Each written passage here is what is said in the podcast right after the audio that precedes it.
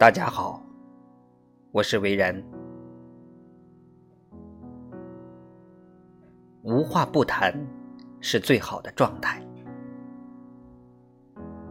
年少时，我们认为，爱情的结束一定是遇上了惊天动地、不可饶恕的大事。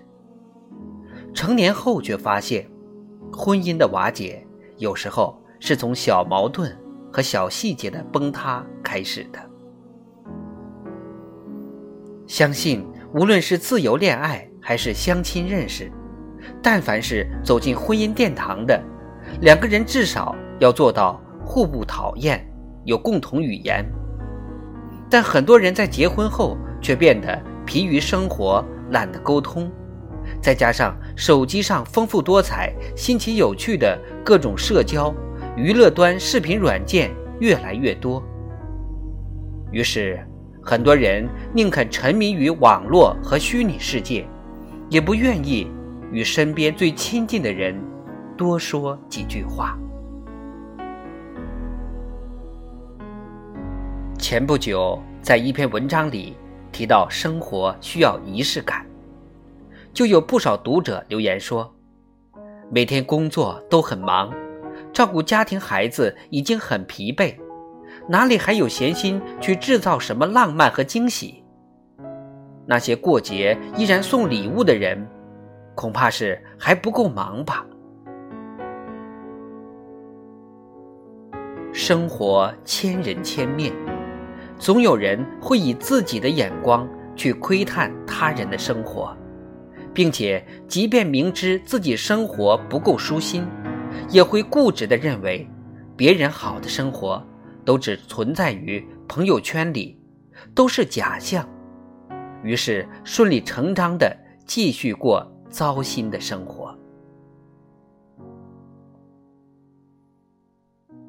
有人说，结婚一定要能找到聊得来的那个人，一点不假。纵观身边比我们年纪更大的长辈的婚姻家庭，那些没话聊。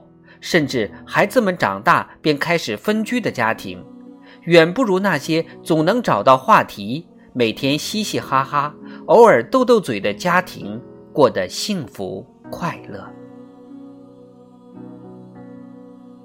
生活节奏快，工作压力大，但我们依然渴望交流。无论是吐槽工作里的压力，还是交流针对热点新闻的观点和态度。都是可以聊天的话题。曾有人问我：“你最庆幸的事是什么？”我回答说：“大概就是我嫁给的人，既是爱人，是盟友，又可以是我最好的朋友。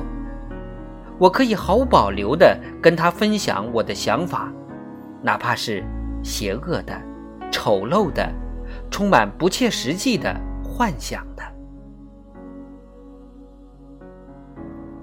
生活中哪里有那么多重大问题需要坐下来当回事的谈谈呢？